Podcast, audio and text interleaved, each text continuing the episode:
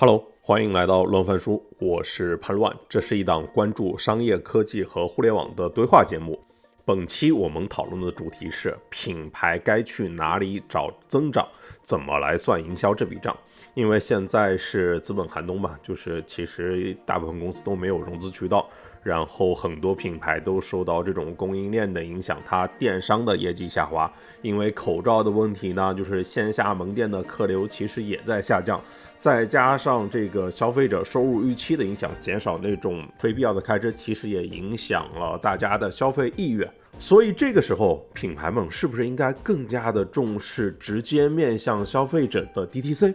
去所有可能的平台里面去找，哪怕小再小的机会去抠流量，然后去做线上线下的数字化融合，拿到更多用户的手机号码啊，深耕好自己的私域啊，等等，这些其实都是我们会讨论到的问题啊。OK，三位嘉宾都是资深的市场营销从业者，要么女士优先，先从刀姐开始给我们做个自我介绍。Hello，我是刀姐 Doris，然后我做了一个。机构叫刀法，然后不是卖刀的，是专门研究品牌的营销的。很开心来到叛乱的直播间。OK，Alex，Hello，Hello，Hello，我这边算品牌代表吧，然后我来自泡玛特，主要负责泡玛特的消费者运营，然后可能跟刀姐是很多各种直播的一个老朋友了，好像。OK，敏捷。啊啊，大家好，我是这个给品牌端茶倒水。然后 这个，呃，一直希望品牌增长以后能够分我一杯羹的服务商代表，我是我是上海易客的这个创始人敏捷。当然，我自己以前也在品牌做电商和 O2O 吧。那当然，现在又特别火的同城零售各种啊，那也非常高兴啊，这个来到潘老师的这个视频号的这个直播间啊，有点客气。就是我们今天要聊的主题是品牌应该去哪找增长和去哪找流量。就是我这个前提，那肯定是这个，如果市场一片大好的情况下，我们也不会往这边定这个主题嘛。所以说，我们先回到这个主题上来看。就譬如说，哎，道姐，现在的零售消费行业它正在遭遇哪些维度上的困难？哎，其实你刚刚一直在说，就是。消费品牌该如何做增长和如何找流量？我就想大家的心情应该都是一样的，就是今年基本增长就不要考虑了吧。就是其实很我我今年见到的品牌没有没有几个人是把增长作为目标的啊，可能只有少数的，比如说前两天见雪中飞，他们是还是在增长的，因为他们做做的是普惠升级。但是大多数的品牌其实今年都是以保利润。而不保规模为核心的，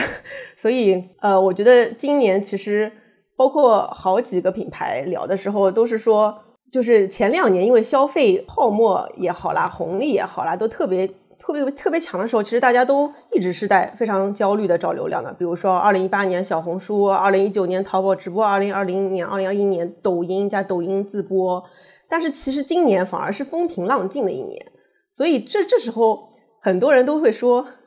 就是说的好听点啊，说今年回归本质，找到初心了，重新回到说我的价值是什么。尤其是这今年这三个月，在家也想明白了很多事情，发现投资人也不来找你了，然后流量红利也没了，然后所以就开始回归，说我到底在给哪群用户提供什么价值？所以大家都开始做的所谓的全域经营啊，或者私域运营啊。我发我觉得敏捷应该今年 生意是相相对会比去年更好吧，就是。我觉得今年其实，嗯，大家都挺难的，所以我我不觉得今年增长还是一个话题啊。其实今年更多是说怎么提升自己的利润效率。我不知道其他两位有没有相似的感觉。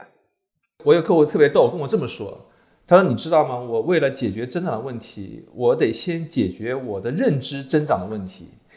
因为他说以前是一年学一招可以管一年，然后今年是学了十招，发现九招都没用。”那那一招还有没有用？只是说我这一招还没有使出来，呃，所以就说怎么样能够有句话叫守正出奇。他说看来我接下来可能只能守正，但是过去几年我们的增长都是靠出奇得来的，对，所以那能不能够回归这个本质啊？那我我反正看到的是说今年，呃，控制增长，控制做货啊，虽然很残酷啊，就是控制做货啊、控制这个拓渠道的品牌，不少利润反而是增长了啊。但是我觉得可能就像冬天已经来了，对吧？但是你不可能永远活在冬天里面，对。但是我觉得怎么样利润增长，我觉得并不是一个，因为你是以收缩带来的利润增长，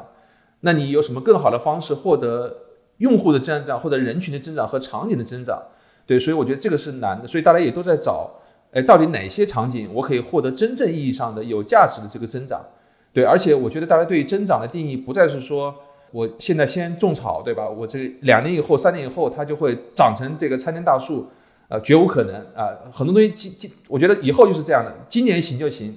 今年不行啊，你就赶紧调整。哎，手刃出奇这个证，它指的是什么呢？就是比如说，我看刀姐你最近这个播客公众号里面讨论了，其实挺多关于 DTC 的话题，但这个话题其实已经是我记得从两三年前就一直在火啊。就是在今天，譬如说在全域这个语境下面，品牌做 DTC 转型是一个大家需要去做的事情吗？我觉得就是 DTC，其实这个话题真的是说了好多年了。我感觉潘乱，你你从互联网平台，因为你观察很多嘛，你看互联网平台是第一波说 DTC 的，然后消费品也开始说，而且 最近刚跟 Alex 合作了一个白皮书，就是关于 DTC 的。我我发表一下我自己的就是感想啊，其实就是最早其实是一四一五年的时候，在美国的时候就发现有一波啊美国的 DTC 品牌起来了，什么卖床垫的 Casper 啦，然后还有什么卖剃须刀的 Dollar Shave Club 啦。然后突然之间就出了一张图，叫呃保洁被分割，然后就看到一张图，保洁被各种小 DTC 品牌全分割了。然后这时候再看资本上，我觉得这些 DTC 品牌都估值融资就是疯涨，就是非常火。然后那时候我就在想说，这玩意儿。不就是网红品牌？就当时的理解其实很浅的，不就网红品牌？我们中国淘品牌更牛逼，这是为什么呢？然后后来到了二零一八年、一九年的时候，就看到中国也崛起了一波新消费品牌，以完美日记首当其冲的起来了。然后就会发现说，中国的这个机会，其实当时一一群资本也就崛起，说要投消费嘛。然后，然后就是会觉得中国因为供给和需求应该比海外更大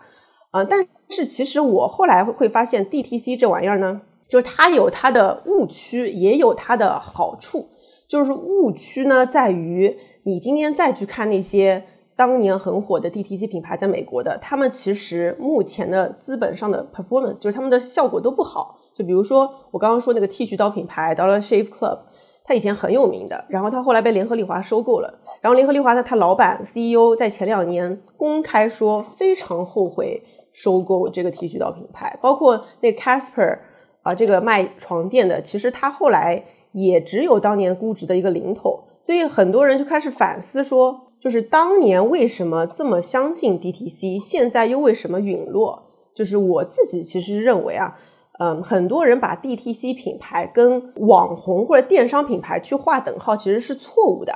就是它 DTC 它本来就不该只是说。用网上的流量或者社交媒体的红利去做一波，而 DTC 的本质其实是解决一个品牌到用户的效率问题嘛。我觉得泡泡玛特在这方面真的做的还是很不错的，所以就是我我后面我觉得可以讲更多。其实我觉得两位因为操盘比我更深嘛。我我先抛砖引玉一下，就是我觉得 DTC 是一个大趋势，因为你今天去看，比如说珀莱雅，它今年双十一做的非常好，你会发现它百分之八十五以上已经都是 DTC 了。它当年是靠 CS 渠道这种分销起起家的，但是今年其实都在 DTC 化，包括安踏在把它很多分销商、它经销商门店全部转成直营，耐耐克也是的，从二零一七年就开始。所以我觉得 DTC 是数字化下的一个。巨大的趋势，但是呢，它不能跟只是利用社交媒体流量划等号，它其实要关注的是用户背后的链路数据啊。然后这个方面，敏捷其实比我更懂，所以我先抛砖引玉。OK，就是 DTC 其实就是就是直接品牌直接面向消费者嘛，我可以理解吧？就是然后，但其实的确这两年，其实不管是中外说 DTC 的明星公司的案例，就比如刚才刀姐举那些例子，好像都发展的不是特别顺利啊。但我上次跟 Alex 聊的时候，就是你依然坚持说这个泡泡玛特是天然适合走 DTC 路线的品牌，就是先烈们的，你你没看见吗？为什么你还这么说呢？我补充刀姐的那个观点哈，我自己觉得其实呃，今天 DTC 跟一个品牌的这个品牌力的增长，包括业绩的增长，其实不是一个绝对划等号的关系。但是呃，我先说在中国大陆地区的这个环境下，呃，我认为 DTC 的生意约等于你能获得它的手机号或者说身份信息，能够打通些这个用户跟你的货，用户跟你的一些用户行为的关系。我觉得这一层刻画非常重要，所以甭管过去的三年，可能大家去提全域运营，提 DTC，提这个呃这个会员的一个这个打通啊等等哈，其实我我相信那个敏捷总可能这块的感触会更深，但其实对中国来说，就是作为每一个品牌都希望自己的可控生意跟可控增长更加的有确定性，但是呢，我觉得有一部分品牌它天生它的消费者复杂。它的一个这个呃，跟对用户的这个渗透，它人群的渗透、品类的渗透，它没办法依靠单一渠道，呃，单一的这种直接 D 单纯的 DTC 的这样的一些方式去去完成的。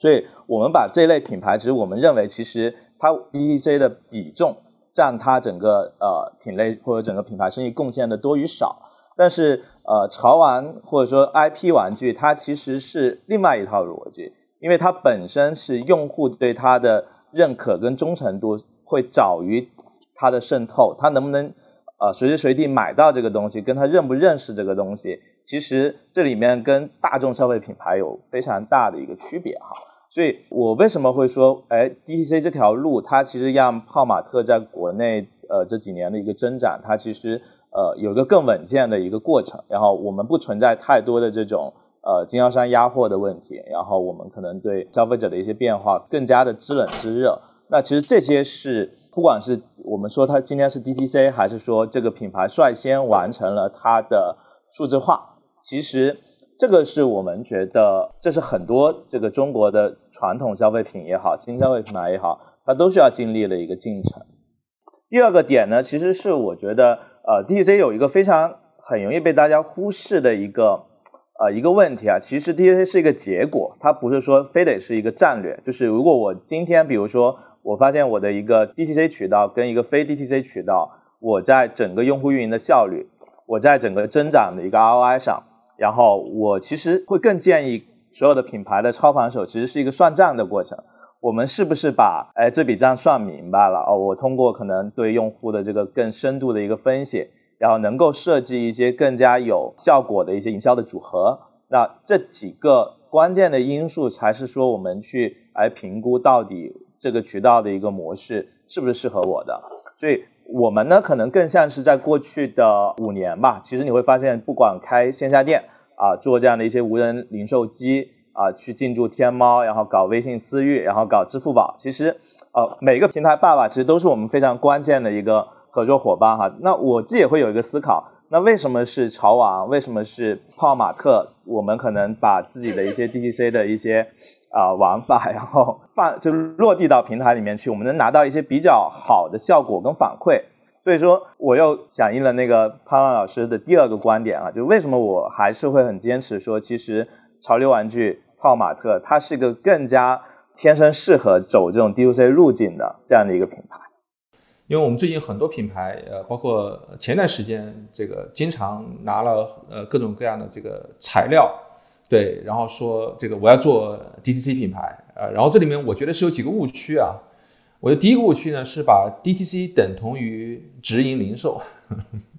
看到多少次讲了，就是说他们要直营化啊，但是我不认为 DTC 要等同于我去做直营零售啊，这是第一个，因为你看中国所有做直营的本土品牌。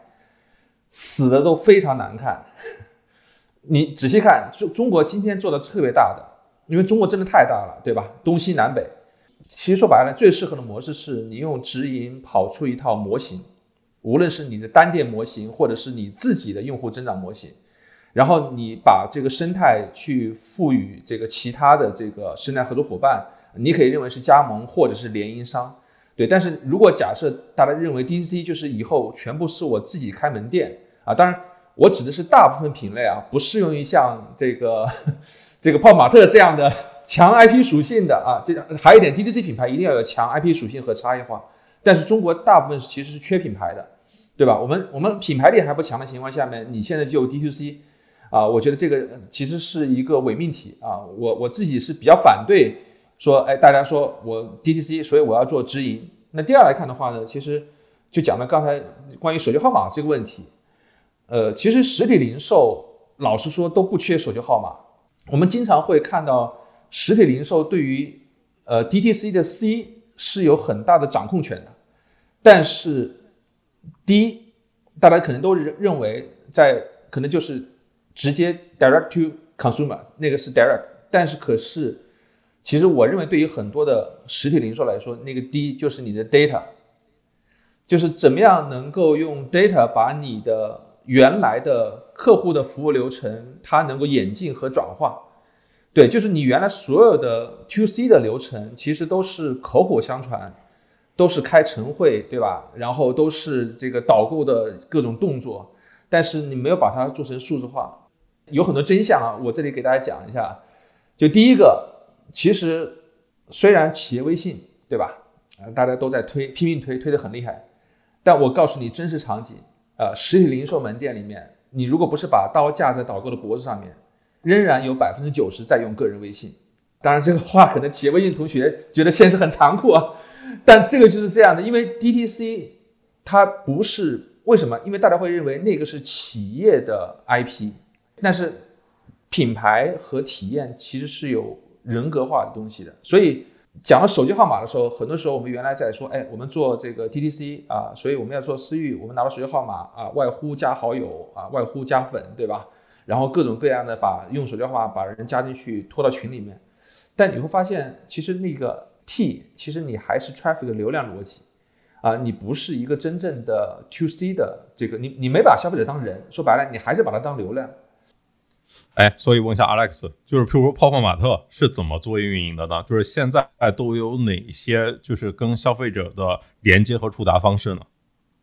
呃，我我我对好多 PR 稿其实都说过这样的话，但是我我是比较真心的，可能要那个呃，还是得说一下中国的这个基建啊，真的是呃，当你有一个好的品牌或者说你有一个好产品的时候。如果是用心琢磨每一个平台的一些它的窗口红利，还是说它的一些长期的一些用户红利，那呃其实都有很大很大的一个机会。我打打几个比方啊，一大概一五年到一七年，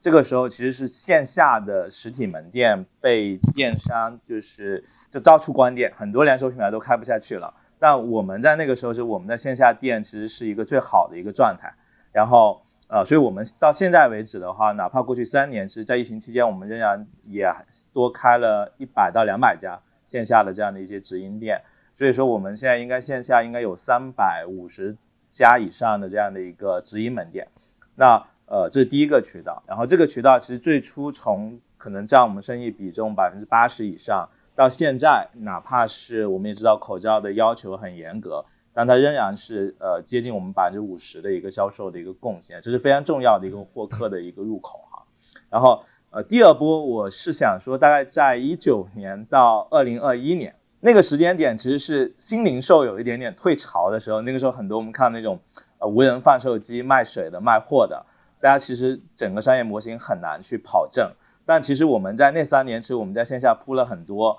可能现在大家很多这个北京上海的同学还能看到。啊，我们的这个这个自助售卖机，我们内部把它叫 Robot Shop，就机器人商店，因为它其实还是用了一些蛮呃酷炫的一些这个机械臂的手段啊，它的一些这种呃消费者的互动，来实现跟用户有一些更好的体验。那这个渠道我们现在可能铺了差不多有两千台这样的一个机器哈，这两千台机器，大家可以认为它其实每一天都在通过它线下的这样的一些触点，在帮我们获取一些新的用户。然后来为用户提供这样的一套服务，那这是线下的一个布局。那我们在二零一七年到二零二零年这五年吧，其实陆陆续续在跟很多平台都有一些呃比较战略级的合作。呃，一七年进驻天猫，然后一八年开微信小程序，然后一九年我们支付宝的小程序也升级了，然后从一九年之后，其实我觉得好多公寓平台吧，就我觉得有个标准，只要是能拿到手机号的，其实都是我们非常非常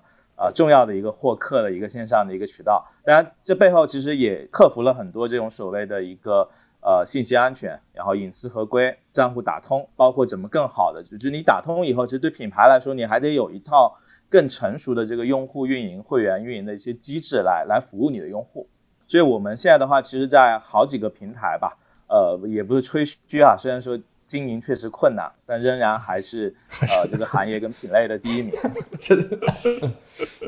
啊，藏不住的这个高点。就 Q Alex，就是说我我好奇你怎么看这些不同平台的差异？你更看重哎，除了手机号，你还看重什么？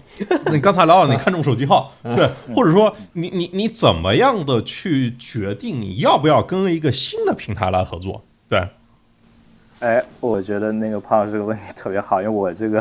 大家如果看我那个微信的那个签名啊，叫拒绝 BD，因为我这个平均一个月吧，可能会收到特别多的这种邀约，哎，我是不是可以跟你合作一下，进驻帮你卖卖货，然后。我就我在不同的场景下，我有两套话术，一种就婉拒了，另外一种就很耐心的说，我说我担心你卖不动，因为呃，就是我觉得消费分两类啊，一类是大分销大渗透，另外一类呢是很典型的货找人，就是呃，比如说潘老师眼前的这个可爱的玩偶，对吧？那大家可能对他的一个呃心理价位的一个认知是，比如说，哎，我觉得它是一个。二十九块钱的东西啊，这个来生产来自于伟大的这个义乌，或者说这个别的这个小商品城，但是呃，泡玛特做出来这个东西，可能我们在这个呃造价上，它其实天生就已经限制住了一定的呃人群。我们其实是需要找到你一眼就能喜欢上这个 IP 并且认可它的人。那这个其实，在当下的这个营销背景下，它就不是我可能做个 banner，就录一段短视频去去投放，或者说某一个。平台把我放到它的这个首页啊，给了我非常大的一个曝光啊，它就能转化出去的。所以我们觉得手机号是帮我们去验证这个人，更好的去分析的一个前提。但是我们其实会更在意说，哎，到底哪些平台它的这个电商心智跟它的一个这种 IP 内容心智都是有一定转化基础的。因为呃，我我刚才其实说了好几个算账这个词啊，因为说白了就是。品牌的增长就是要有收入、有有回报的。现在其实我们很多平台都会都会看 ROI。那但是我觉得跟呃做互联网产品不一样的点是，品牌能接受的这个 ROI 的周期其实是很短的。它没办法像很多互联网产品一样，说我先投放去获客，然后我去看未来一年两年它会不会对我有一些回报跟反馈。我现在大部分的品牌可能它的回报周期可能就十五到三十天。如果转化不动、卖不动，那就意味着其实你这一次的呃这个渠道的开拓，你的这样的一个活动，其实它的对后链路的一个影响效果就很很微弱了。所以呢，我觉得我们到现在为止已经有一套相对比较呃成熟的评估机制哈。第一个，我们会去看说目前中国有哪些平台是天生就适合这个 DTC 平台去入驻的，包括可能去做快速的一些测试。那这个时候你会发现，不管是传统的这个天猫、呃微信，然后支付宝，只要这些小程序，它本身有非常好的一个开放条件的，它天生就是 DTC 品牌的这种首选的一个这样的一些平台。但是我相信，可能大部分的品牌的流量，呃，对流量的渴望都不仅限于此。可能这个时候我们就会会想两个事情，一个事情是我到底是通过一些其他的平台去种草来为我的这些 DTC 平台做嫁接呢，还是说我？我的产品需要直接在另外的一些流量来源的平台上直接来获得转化，这中间其实有非常非常多的一些呃需要平衡的过程。我甚至觉得，如果用户手机号是一个资产的话，可能拿不到手机号对品品牌来说就是一个损失。那这个时候可能他需要在别的销售转化或者流量上，他拿到非常强的确定性的回报，他才能接受这个这种损耗。这是第一个点。第二点的话，我觉得可能我们会更在意是品牌的一些调性的选择吧，就是比如说我们目前其实还是一个绝大部分的时候，呃，咬牙死扛着不打折的一个品牌，就哪怕我有库存，我可能有一些增长的压力，但其实呃我们去看泡玛特的很多门店，包括我们的玩法，包括我们的这个微信的社群，大家不会因为我发一张五块钱、十块钱的优惠券啊来活跃，更多的时候是因为可能我有一个很好的产品要发布了啊，我有一个比如说呃上周跟中国航天的一个联名啊，我可能呃刚出来，这是个非常有意义的一个历史事件，那用户可能会在我们的群里去刷屏去互动，这个时候其实我们又会很在意说它是不是具备这样的一些呃让好 IP 跟好内容去去展现的，因为每一个平台的这种展现的。策略不一样，有的平台它基本上只你只能卖货打折结束了，但有的平台其实你会发现说，今天有很好的一个曝光跟展示，这个其实是从我们本身的一个品牌 DNA 属性出发，依靠我们自己啊能够读这个事情非常重要，所以我们过去的两年三年其实也有很多探索不太成功的渠道，但是最终。能做得好的，其实都会符合我前面说的这两个点：一个有更好的 DTC 的图样，第二个事情是它能让我本身的这个产品，不管是卖点也好，还是跟用户的这种连接也好，能够有一个更好的一个触达体系，这个东西会非常重要。其实那个产品的触达体系，或者说那个就是你的运营阵地，更多是落在小程序嘛。就是其实我们在上一场也聊过开放平台，开放平台其实在今天大家说开放平台的时候，最重要的载体就是小程序。OK，就是要么我们来聊一些案例，就现在平台它也在做开放，品牌其实像阿莱可能刚才聊的，就是它如何做选择的思考，就是其实是。Alex 最近应该就是还做过一个案例，就是泡泡玛特跟支付宝的那个小程序也参加了一场活动，就是我看那个宣传的稿件里面写的是十五天 GMV 接近五千万，就是做到了翻倍。但我不知道，就是你泡泡玛特这一边做了什么样的投入，你你们自己花了多少钱，有算过这笔账吗？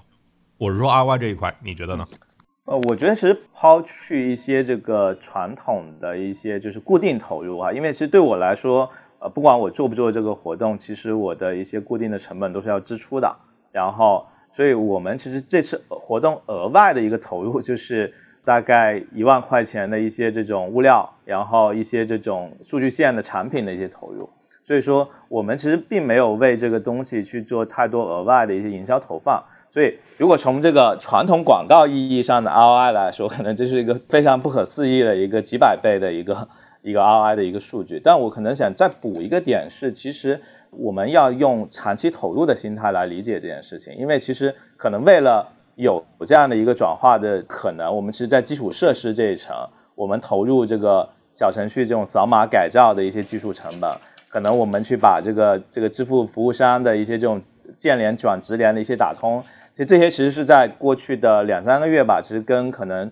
呃整个蚂蚁的这种小程序的团队啊，其实去梳理这些链路，其实这中间其实这种合作的一些价值，可能对我们来说是另外一层收益，就是我们借一个可能比较呃重大的一个活动，然后一方面是拿到了这种反馈，因为我看到这个呃评论有的说这个品牌就还是希望能多赚点钱，那但是可能对于运营来说更重要的事情是我们希望能借助一个比较。大型的一个活动节点来打通我们本身可能在过去很长的一段时间里面，在产品链路的层面，在一些这种到店的一些基础设施层面，可能我没有克服的那些点，可能通过这样的一些活动，它也能把你整个品牌的基建去往前去升级。这个时候，其实对我们来说，可能我们又多了一个，然后又是一个能够要有一定的这种公司域流量来源的这样的一个新的一个流量入口。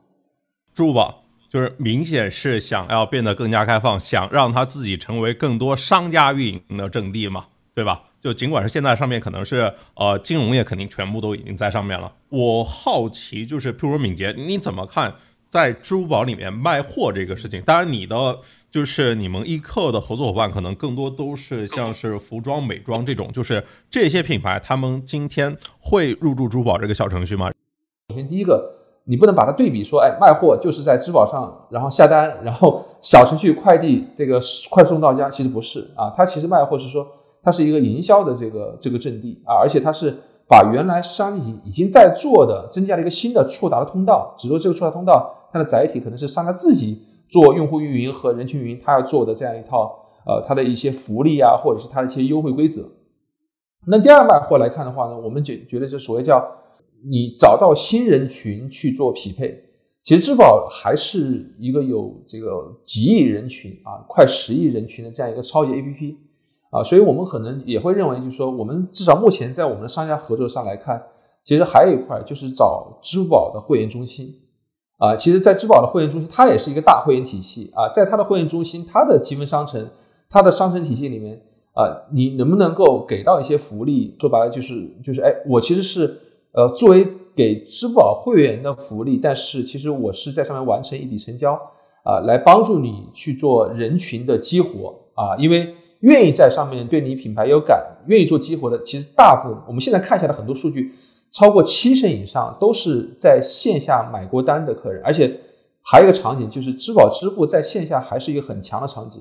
所以在整个会员中心的推荐上面来看，我们也认为这个场景转化的链路也是比较短的啊，因为他在线下可能最近就用过支付宝支付，所以在他的会员中心里面看到你这个品牌的这个相应一些活动和商品。他不会觉得很突兀啊，他不会觉得哎，这个好像是一个特别意外的一件事情。所以我也认为第二个心智就是说，其实他已经有线下的交易行为了，那能不能够把交易后营销，就是卖货这件事情，把复购这件事情啊，有有办法再做起来，以及到店以后的转化这件事再做起来，其实就是复购和转化啊，包括如何能够这个把这个更多的线下场景和线上场景融合，这三点是我认为大家看支付宝卖货这件事情。它的一个特点，一定不是说我在支付宝上，就像今天微信小程序或者像抖音小程序一样，我就直接下单购买，然后门店发货，它一定不是这个逻辑啊。我会推荐第一个还是看品类吧，但我觉得，比如说像快消品啊、护肤品，包括可能你这种像泡泡玛特啊这种强 IP 属性的，对我觉得这种可能对他来说，他其实就是追呃我 IP，然后我在这个厂看到了，哎，我想要的这个这个商品。啊，我觉得其实这种转化率都会比较高啊。那我觉得还是看平台的属性嘛，也不是所有品类都适合在当下适合在支付宝上去做成交的。嗯，我觉得还有那些高净值的，就或者说高客单价的产品，应该也 OK 吧。毕竟就是人家是一个金融的属性，或者说金融行业已经是算的吃的透透了。然后还有那个什么铂金钻石，就是这样的一个会员这一套体系。哎，我不知道 Alex，你你你怎么看呢？你如果是你的话，你觉得什么样的？呃，品牌或品类，它其实也适合在支付宝里面开小程序来做生意。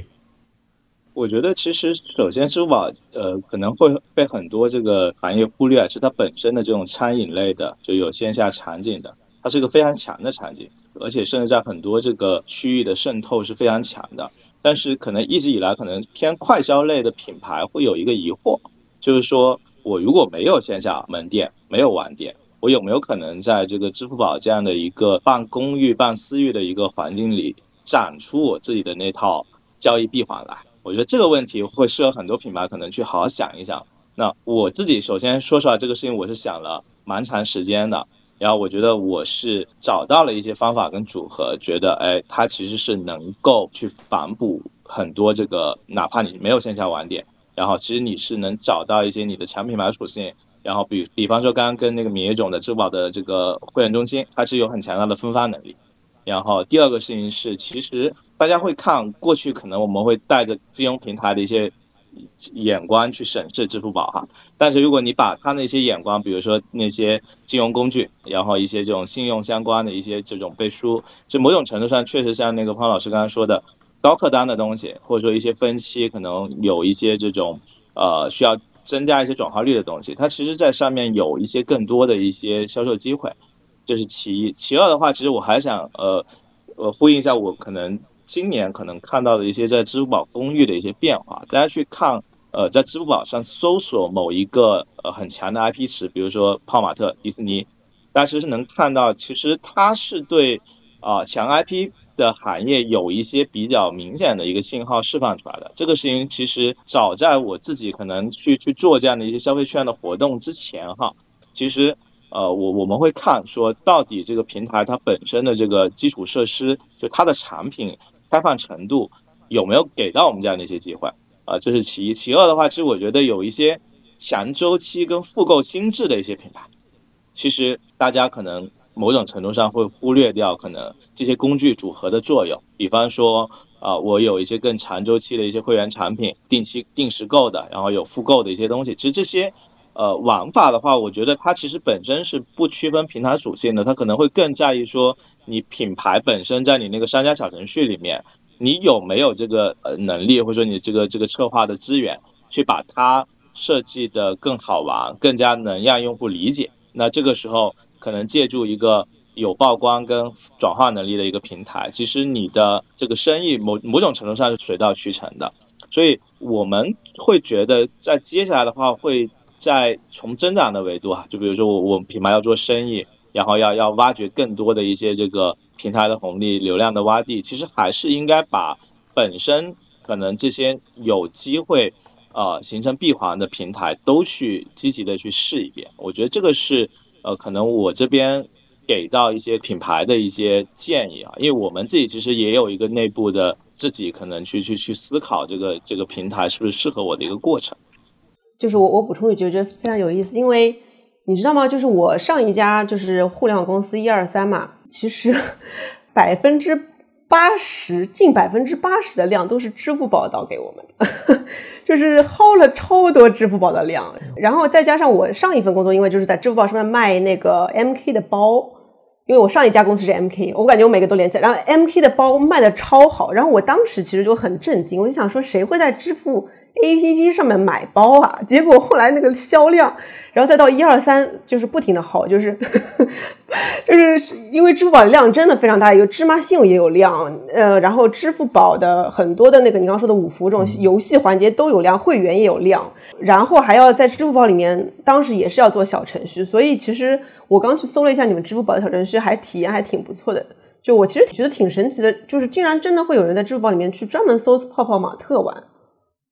OK，就是其实今年七月份的时候，就是支付宝也邀请我参加过他们的那个开放大会，就是支付宝也应该也推出了类似于像是淘系的，就是淘宝的那个 Fast Grow 那个模型嘛，就是一个。他们应该是叫 C Care，其实也是一个帮助，就是商家怎么在平台里面去做增长的。它就是不管是从你这个扩大用户规模、促进用户活跃，然后是激发潜在价值，就是等等这一系列的几套工具吧。就是我我不知道，就是譬如 Alex，你就是以及敏捷，你们有没有试过？就是呃，你们试下来这样的一个体验是怎么样的？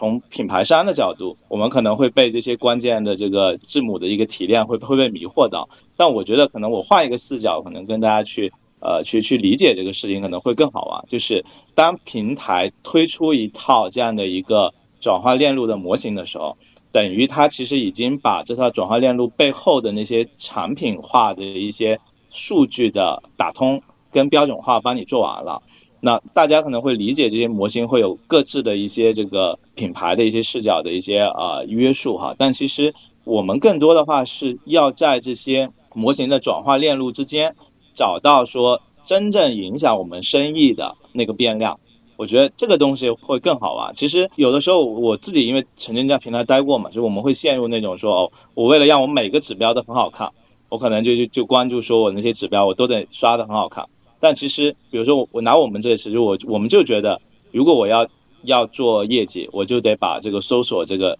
搞定。如果搞定不了搜索，其实可能会进来很多这个不精准的流量，或者说它的这个转化链路是没有核心价值的。但是这个仅限于这次的案例哈，但我觉得可能在接下来的很多，比如说我们在支付宝可能完全要做一个纯私域的生意的时候，我相信可能。很多的这种，比如说订阅消息的一个规模的一个效率，然后包括我的一些用户量啊、一些规模等等的这些跟 CKR 这个这个体系相关的一些这个数据指标哈，它其实能给到品牌去找更好的感觉，就到底我的这个消费者的一个用户关系的进阶，我怎么去拿到这个生意的结果？那如果我们可能把呃这些指标可能找到跟我们自己本身这个品牌关联度最高的。呃，那些递进效率的一些这个运营逻辑的时候，其实我相信可能很多呃品牌都会说，哎，还好这些数再也不用我自己算了，我能在这套数据体系背后去受益。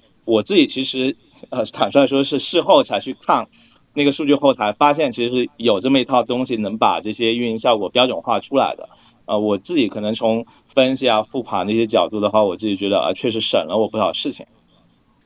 OK，其实就是商家进来之后，平台它提供一个明确的经营流量的机制，然后让它这个投入产出获得一个更高的确定性，然后进而希望商家把它当成他自己的一个运营阵地嘛。呃，我不知道敏捷你你咋看这个问题？嗯，其实大家经常会讲，我们说呃公域私域联动，包括我们今天讲了很多，其实我觉得有一点是非常达成共识的，因为我觉得未来的运营就是人群运营。你可能以前运营了这个一千万人，它是靠一千店铺来承载的，未来一千万人可能是靠你的一千个人群来做承载的。那每个人群它活跃的这个地点或活跃的 APP 都可能不一样。那棋盘命运是什么呢？大家可以理解，其实就有点像零售商品牌方有自己的一方数据啊。那棋盘命运呢，它可以认为是平台的它自己的这个。呃，一个一方数据，当然通过一些呃这个技术手段，隐私计算啊，这个联邦计算这些方法，其实是不不必你去泄露啊。大家其实说白了，说的再直接就是做一下撞库。但是呢，它是可以可以去完善一下，就是双方的人群标签。就是我今天来做每次的活动运营以后，其实我是可以通过呃我的人群包的这个上传啊，包括这个种子包投放以后，呃，也就是你就很清楚，就是我今天做这个活动效果好不好。不是在那等流量过来，而是说，哎，我圈了一个人群，那这个人群通过呃棋盘密云的这样一个投放啊，然后我看到了这个后面的人群的转换效果。对，以前我觉得很多平台你是看的是叫活动转换效果啊，或者是叫大促转换效果，但是人群的转换效果，我觉得未来其实人群及店铺啊，我觉得人群的运营。包括人群的细分啊，一定是未来啊，我觉得最大的，我看到的最大的一波呃效率和呃这个客户忠诚度的一波红利。所以，我我认为我们最近反正一直在测啊，当然现在也只是在拿几个品牌在内测这个棋盘密云，但至少从对比上来看，比如说以我们目前来看，就是它最大好处说，我先圈人群，然后再通过棋盘密云，然后再去做比对，然后再通过投放效果。然后去做精准的分发，然后再来看那个转化的 ROI，确实和不用这个工具，单纯只做活动报名运营啊，还是有不小的这个差距。而且我们会感觉，算法这类东西，它就是一旦你运营越来越精准以后，它它还是会有一个持续的啊这样一个不断的自我调优的一个过程的。所以我认为，呃，人群运营可能是我看到支付宝就是除了常规的电商的活动运营以外。呃，可能包括棋盘运营这样的一些工具，我觉得还是有一波红利的啊。呃，你如果让我说的话，我肯定会更加会关注它生活号啊，就是因为那样才会有更多流量，才会有更多留存，然后才能够更加的让大家就是有转化私域的可能性嘛，对吧？就是毕竟要在这个平台里面，不不是说他把流量分给大家，让大家来薅流量，而是说他平台里面又能创造很多就是不同链路，甚至他自己可以裂变的流量嘛，这才是大家就是最关心的嘛。私域好，为什么好？好就不知道好在能裂变嘛，对吧？然后就是它一方面价格低，而且就是还会。持续的跟随你就不用像广告那样每次就是你不投就没了。对，呃，哎，如果聊到私域的话，我好奇一个问题，就是说大家都说私域好啊，是好，但实际做的好的并不多啊。就是我我不知道，就譬如说刀姐，就是今天的品牌，它如果想要去做私域的话，它面临的现实挑战都有哪些呢？我自己也做私域，我也看品牌做私域。我其实觉得私域怎么说呢，也不是每个每个品牌都需要做的。就就是核心要做私域的品牌，其实是有几个特点的。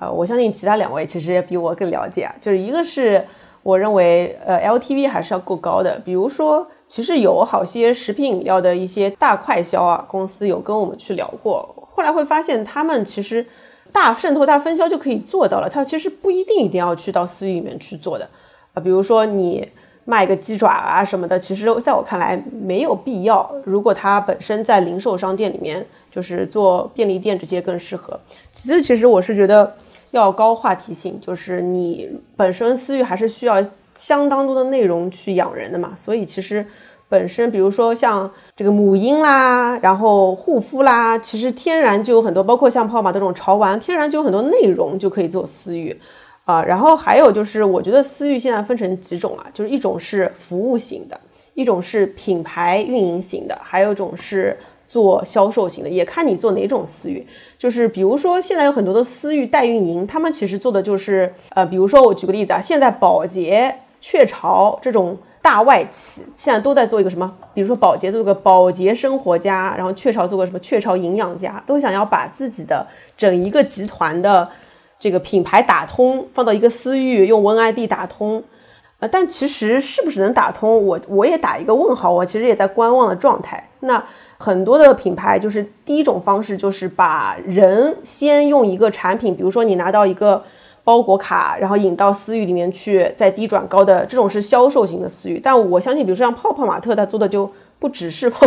销售型的私域嘛。其实大多数人私域今天做的方式是，可能是运营超级用户的，就比如说他只是把客单到一定金额以上的用户才引到他的私域里面去，才建立他的进入他的会员体系。其实它本质上是在私域只运营他 top 的那种百分之九的。用户，所以我觉得这也是可以考虑的，不是说每个人都需要像完美日记一样把人都引到私域里面去再去做销售的。那还有一些私域的呃，比如说高客单价的一些品牌，它其实就是把私域做一个体验场。我觉得其实私域还是分很多种类型的。然后坑就在于，我觉得私域其实是中国最接近 DTC 的一个场域了。因为人家说 DTC，DTC 中国的 DTC 其实是抖音、天猫、Consumer，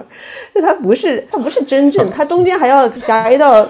给你给你，而且就是你看中国那个抖音里面，你还要分钱给博主嘛，博主不就是现在的渠道嘛？所以你真的拥有用户了吗？你没有，你其实只是在为博主打工。所以你要真正拥有用户，其实在我看来，就是微信是最接近于私域的地方了。但是你要用运营用户又很难。因为你，你今天都没有办法确定一个人是不是一直爱你，你怎么能让一群人一直爱着你呢？就是其实很难的。所以我觉得要让维持他们一直在你这个用户、你的朋友圈，比如说最简单就是不把你删号。其实当初有很多消费品大量的导号到私域，结果后来发现超过百分之五以上的删号率，包括今天个人号在朋友圈里面折叠，其实是非常多的。所以你你看似有很多的。微信用户，但活跃的已经很少了。然后，而且就是大家其实就是把朋友圈当成一个微商场或者当成一个销售场卖的话，其实是没有效果的。最后你就会发现，你养了一群人，结果刚开始卖的还不错，后面就一直往下滑。那真正要做好私域的话，其实是要像泡泡玛特这样做一系列的动作的啊！你要后面数据打通，然后你要做小程序，你要去把用户链路分成什么 moment of truth action，一个一个。把它每一个环节做什么体验，其实是要非常大的人力和背后数字化基建的投入的。所以有一次很搞笑，就有一个大企业跟我们合作，他说他想要向新锐品牌学习如何做数字化、做 DTC，然后结果那个新锐品牌说我们数字化。其实就是一张表，就是我们看一看每个渠道投放是什么费用。他说，可能你们做的数字化比我们更好一点呢。就是，其实就今天很多人都在说做 DT 做数字化，但其实真的做到了吗？我其实打一个很大的问号。但是有很多比较比较就是比较有前前沿远眼见的这个品牌，包括。比比较注重体验的一些零售，其实都是在进入 DTC 并且布局啊，就比如说要买易客这样的一些数据平台，因为它这样才能看到自己的用户链路。所以我我后来总结啊，就是既然私域是最接近中国 DTC 的地方，那么到底什么样的企业适合做 DTC 和私域呢？我也想请两位分享一下，我自己后来发现有两种做的最极致的。企业是最适合做私域的一种呢，其实是极致的效率，其实就是零售渠道。因为零售渠道，我觉得本质其实就是多快好省，所以 DTC 又能更快的效率。我觉得这是一种啊，其实就以互联网平台为为核心。那第二种呢，其实是极致的体验。因为我很喜欢 Lululemon 这个品牌嘛，然后他那个创始人就写一本书叫《小黑拉伸裤》，他就说他绝对不做分销。就是不是说 DTC 就等于直销啊？但是他当时其实就是说我不做分销，我一定要直接触达消费者。他说其实有核心一个原因就是我担心在分销的过程中，别人把我的体验品牌体验就打破了。所以你今天会发现，反而是高客单、注重品牌力的品牌，它更会做 DTC。所以这是两个头，要么你就极致的体验和势能。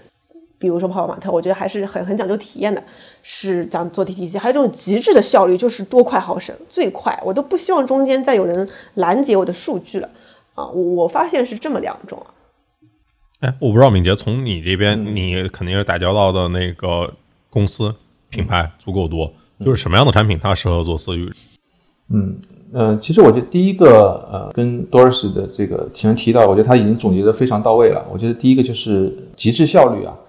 呃，我觉得极致效率，我这里想举个例子啊，其实我们会看到，呃，最近其实有很多品牌啊，甚至是淘品牌，在前几年日子非常艰难，但是在私域里面活过来了。对，因为它其实之前它还是有一批粉丝用户的，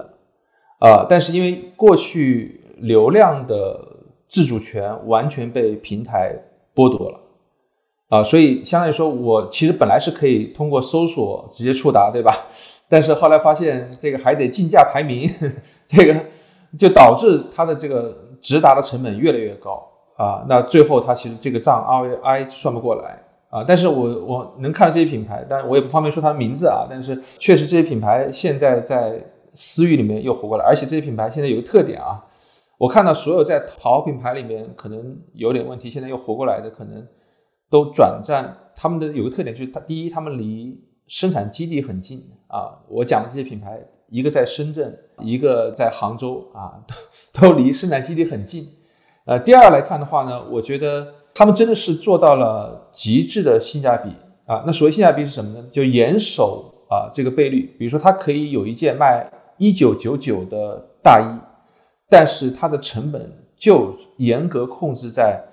这个五百块钱以上，就是它的倍率不超过四倍，而且它能够通过在私域里采集用户的需求，去创造一些新的品类啊。我我们认为，其实公域是搜索逻辑嘛，搜索它就是这个我要搜，然后最后比价，最后购买啊。私域呢，它是一个满足需求的一个地方，但是我们会发现，私域是可以去创造需求的地方啊。包括前面 Alex 其实在讲到呃泡泡玛特那个售货机那个案例的时候，其实我也认为。那个售货机应该也是一种私域，对吧？它其实在帮你测款，他帮你在测人群啊。而且我觉得私域最大的红利就是数据啊，因为今天平台呃的数据呃控制会越来越严，但是确实在私域里面，你其实是有更多的呃数据的这个自主权的啊。所以我觉得第这个是第一个，我我认为啊这类品牌是比较容易做起来的啊。那我们也会看到呃，其实还有第二类品牌呢，就是它特别注重体验。啊，那体验就是它能够有很多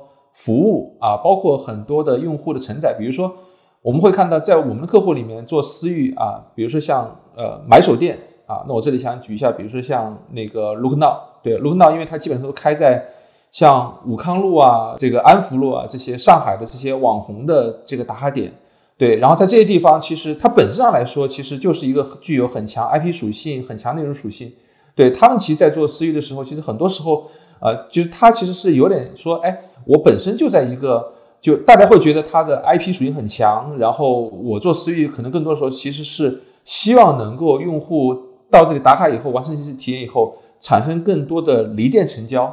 对，那私域另外一个衡衡量指标就是说，呃，我能不能够产生更多的离店成交的这样一个场景，就是呃，就是我的种草和拔草啊，它的这个周期始终是贯穿在我的客户的 LTV 里面。啊，包括我们最近也会看到，其实讲到私域里面，如果是讲的内容这个部分，我们也会看到比较好一些案例。比如说现在有很多呃，在这个小红书里面的啊，那是这个也是上次我去小红书里面听他的运营讲了一个案例。那天讲就是我们因为也是和一个品牌一起过去，他跟我们分享一个案例，就是说，比如说小红书，很多人会用小红书那个搜索，那搜索的时候呢，其实就会讲到，比如说那天就讲到包这个品类啊，其实大家如果你去在小红书里面去搜托特包，对吧？那托特包其实你会看到，在小红书里面有七十四万篇的笔记，啊，一个托特包有七十四万篇的笔记。但是你去看托特包里面讲的最多的都是 LV、Gucci 这些大牌，然后它的客单价都是在差不多两万块以上的。我当时人就非常不识趣的问了一个问题，我说：“哎，有没有人这个做一款这个两千块钱的托特包，但是也很有性价比？”啊，当然后来是这个被品牌这个斜眼瞟了我一眼，但是这说明什么呢？其实。我觉得内容这个私域，呃，其实是大家反复在讲，但是有多少人又真正去做内容？而且太多的人把种草和拔草，或者是他把这个转换周期定的太短啊，恨不得立即种草，立即拔草啊。那其实这个部分其实也是很难做私域的。就是我觉得品牌要做私域，就是还有一个你有没有很强的内容属性，你有没有很强的话题属性。但是同时，我觉得内容商品好，服务好是一种内容，但是有一种。具备超出用户对于你性价比期望值的那种惊喜，也是一种内容，而且这种惊喜的内容其实会带来更多的、更持续的啊这样一个私域啊，所以这是我我的一个认知吧啊，或者我看到的一些样板案例。对，做私域怎么考核呢？你说就是品牌，它在做公域做投放的时候，我到最后我肯定就是以 GMV，就是以 RY 作为这个，不管是结果导向或者说关键指标。那在做私域这过程中呢，它应该看什么样的指标呢？刀姐，也是看刚刚就是你做哪种私域嘛？就比如说，其实还是有很一大部分是以销量为考核的，就是。看你最后在销量这个厂里面成了多少的收入，然后 LTV 是多少？呃，只不过要看的是一段时间的。我觉得这是一种啊。第二种的话，其实如果他要做的本身其实是一个，比如说有些人他拿私域就是专门运营 KOC 的，他就考核的其实是不同的，或者他就运营的是超级用户，他可能。我说实话，今天品牌想要在私域里面好好运营用户，但又不看销销量，到底用什么衡量指标？他们其实我自己觉得也没有想到很好的指标，所以其实会看一看，还是看的是 LTV 和 NPS，就是呃生命周期价值啊，这个裂变率啊，分销员有多少啊。我觉得大多数是类似这样的指标。如果是品牌指标的话，其实今年还是比较难衡量，就是只能看说一个用户，比如说什么类型的用户它增长了多少。比如说把用户分成 S 级到 A、B、C，S 级是高频且高复购的用户，那这这个层级的用户人数增加了多少？或者把把它按照品牌的这个忠诚度来分，看它这个用户人数的增长范围。我觉得只能目前来看是这种两种。来衡量，我不知道其他两位是怎么看。呃，我我我先发言哈，我想补充，从品牌角度的话，其实我们虽然说可能在不同阶段追求的指标不一样，但其实还是能找到一些套路的。首先的话，其实最终目标其实是收益，就是你得有转化，要不就是它帮助你在别的渠道转化，就是最终还是还是收益。但是为了实现这个收益的话，其实我觉得可以拆解不同的一些。要追求的指标出来，比如说刚刚其实呃我我我还是重新想一下刚刚说到那个支付宝那个 CK 的那个指标，就我觉得其实我第一次在私域可能有一个类似于听到一个这种偏把整个用户链路规模化的一个东西，因为其实为什么那么难，是因为这个敏捷这种估计会有发言权，因为私域背后的数字化的基建是需要品牌自己去做的，你你可能需要有很强的一些这个。数据打通的能力，可能你你来把这些用户链路刻画出来。但是我为什么觉得这个呃指标好？因为其实它会有一些，比方说一阶段其实要追求用户规模，你的这个小程序私域，你不管是累计的这个访客，还是你的一些这个拉新的一些次的流程，是不是用户活跃指标其实得先出来？所以我觉得第一阶段其实是追求规模跟活跃。然后这个可能在不同的品牌或者说品类里面，大家的接受度不一样。比如说有的做餐饮的，对吧？用户如果月度不活跃，可能就觉得天要塌下来了。但是比如说如果是一个呃本身可能你本身长周期，你一一年可能用户就买你一两单，你只要保证说能够跟他建立订阅关系，这个很重要。呃，之前啊，我们不不得不承认，其实微信包括它企业微信，可能在在推私域这个理念的时候，其实有几个词是总结的特别好的。第一个，我觉得还是一个关系的连接器，就是用户跟你到底通过什么样的一个呃媒介来形成这个订阅关系？这个订阅关系是不是你完全品牌自主可控的？因为我们知道中国现在还是有一些平台，就算我成为了粉丝，但是我的粉丝是看不到我所有的消息的。这个其实呃，这个潘总会心一笑。然后那个第二个事情是形成了订阅关系以后，我的这个有效的触达手段，对吧？是不是被我这个品牌或者说我提供的这个服务有效的能够把这些东西用起来？我相信在这个阶段，如果说有拿到结果的品牌，它一定是把追求规模跟追求触达效率这两个事情找到一个平衡。因为我们会经常听到一些快消品做私域的案例，我第一阶段先铺它个五百万用户。那有的快消品可能导购比较多的，可能把指标分下去，一下子就用户量就起来了，但会发现没转化，或者说就是用户根本就就是一个政治任务，没有一个核心的一个有效的一个触点。所以我觉得在这个节点，呃，如果想通了以后，我们再去考虑第二阶段的事情，就是我能不能形成一个可以持续的触达关系。这个东西可能大家会想，为什么大家可能很多品牌。在想了很多对比不同的工具以后，还是会选企业微信，就是因为企业微信它还给品牌开放了这些可持续触达的能力。啊，有时候其实品牌是没有更好的这个选择，这在工具上面。第三块其实就说到了，就是我们可能有了主动触达以后，我们去运营用户，对吧？假设我投入比较大的这个资源，我来组织一场活动，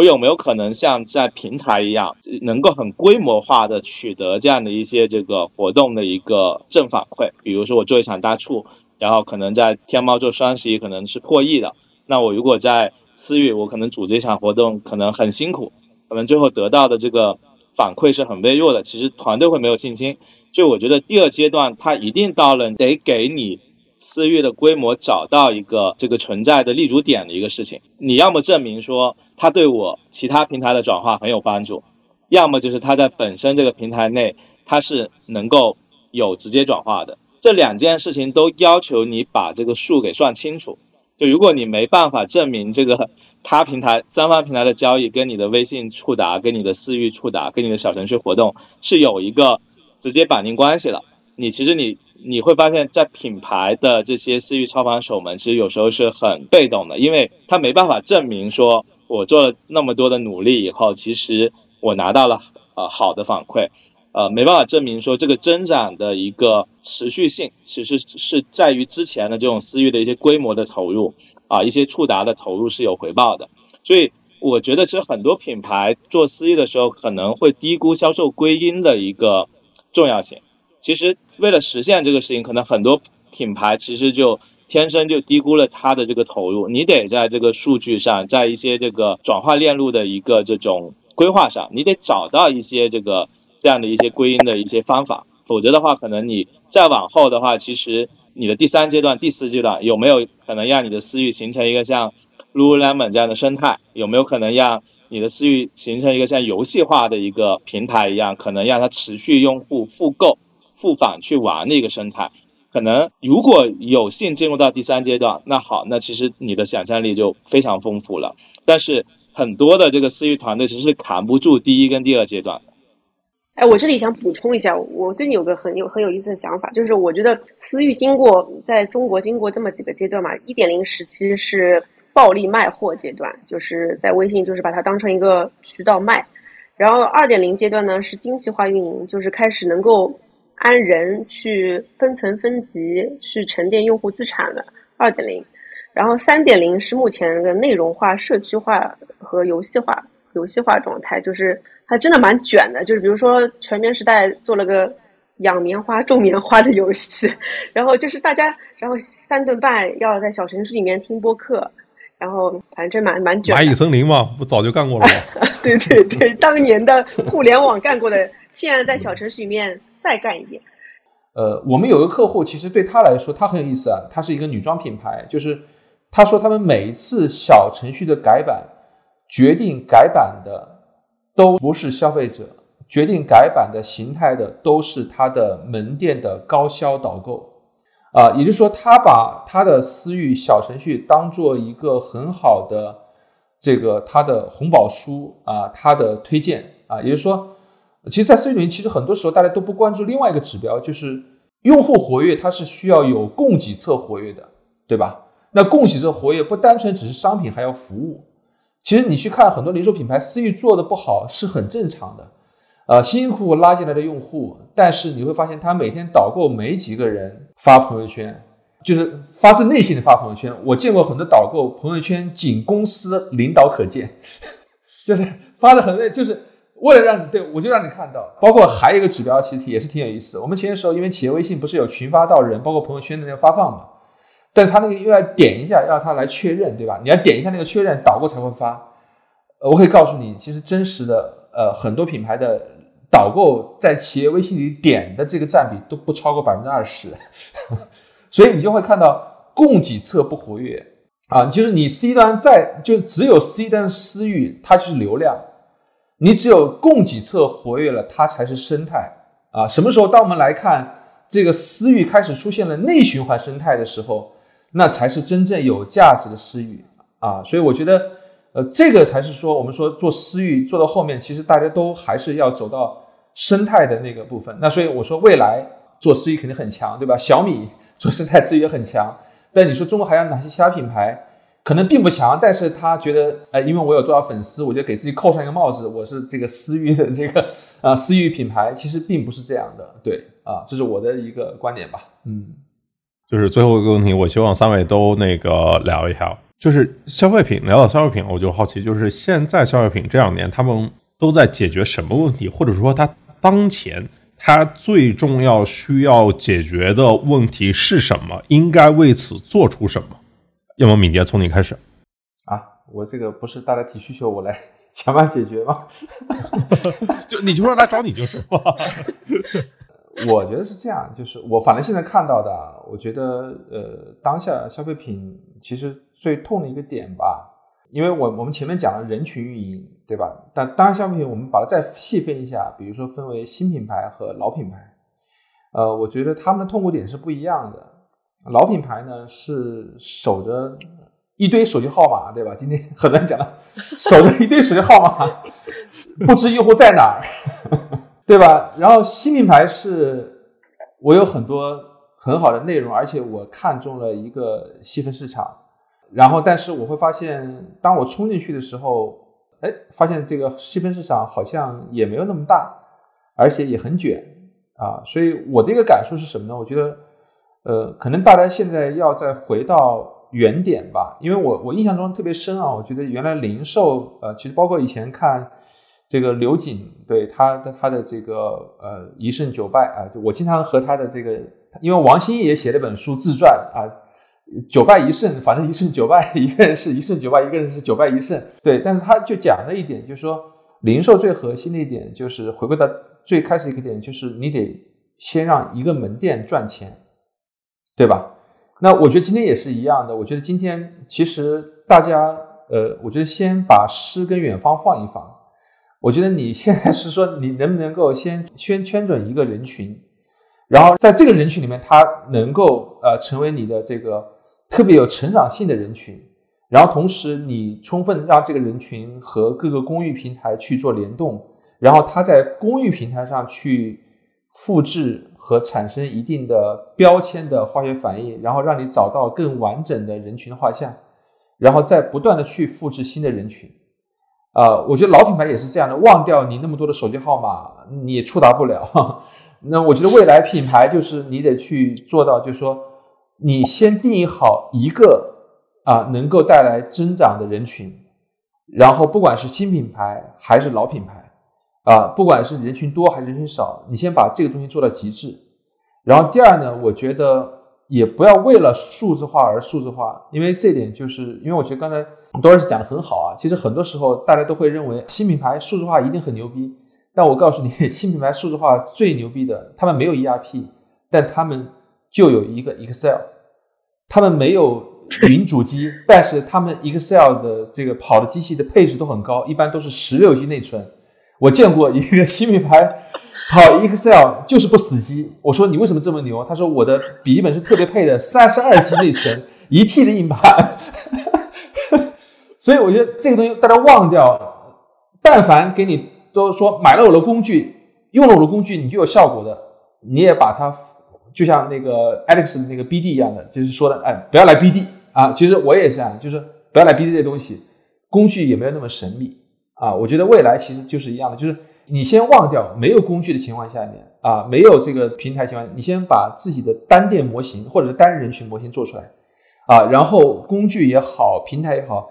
未来解决的是你复制效率的问题，解决的是你这个扩散效率的问题，这个从零到一啊，我觉得可能未来几年大家都都要做好这样一个思想准备，因为你想把十救回来，或者是把十守在十是守不住的。我觉得接下来你可能就是要不断的去找到你的一个 solid 很好的一个人群，然后你去把它做到极致，然后可以去去复制。未来其实就是人群运营啊。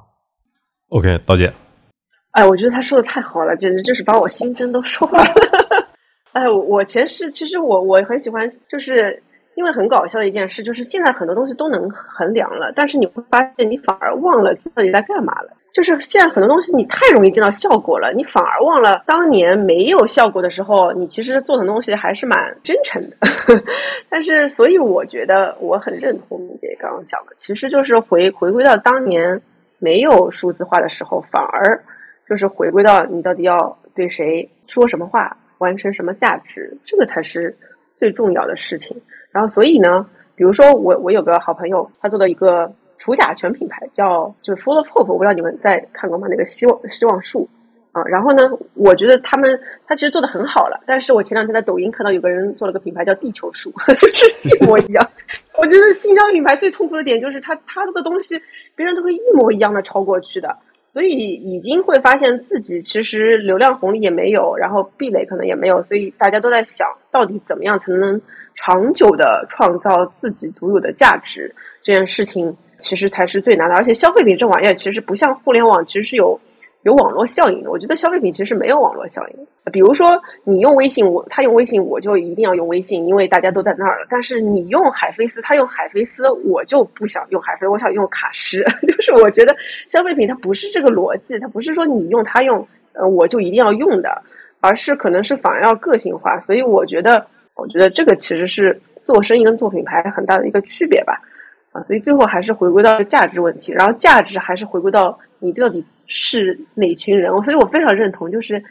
你要不就先找一群人是你的忠粉，然后你先对他们好，然后再让他们。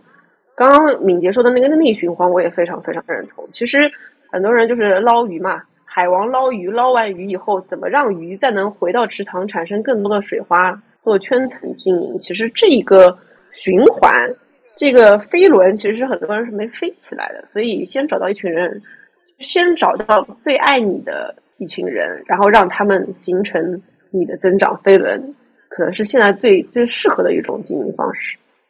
呃，我我我也做两点小补充啊。我最近会有有几个感受。第一个事情是我确实对整个中国的这个消费品行业这几年的这种被互联网资本化的一些这种加速过后吧，可能就我们现在还不能说潮潮水已经退潮了。就现在其实只是还在一个可能遇到了它非常严峻的一个挑战，这个挑战其实是来自于外部的环境跟消费群体的这种人群的信心带带来的。这个其实是个很好的节点啊，它其实给了很多品牌一个可以刹车的机会，就是呃，我们是不是得好好再审视一下我增长的一个内生的动力是什么？以及是可能在过去的三年五年，对吧？有很多品牌会冒出来，在你的同赛道去跟你去竞争，它可能低级一点的还会直接 copy 你所有的东西，对吧？但是是哪一些核心的竞争力让你还能在今天，比如说还能跟呃消费者保持一个